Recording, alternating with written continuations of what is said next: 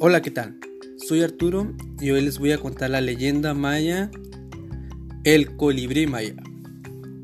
Dicen que cuando los dioses mayas crearon la tierra, a cada animal le asignaron una tarea determinada. Pero, al terminar, se percataron de que no habían transportado las ideas, los pensamientos y los deseos entre uno y otros. Encima se habían terminado el barro, el maíz que son los materiales con los que habían originado el resto de las cosas. Solo les quedaba una pequeña piedra de jade, por lo que ellas decidieron tallarla y crear una pequeña flecha. Cuando finalizaron, soplaron sobre ella y salió volando. Habían creado así un nuevo ser, al que llamaron Etstusu Unu Im, que significa colibrí.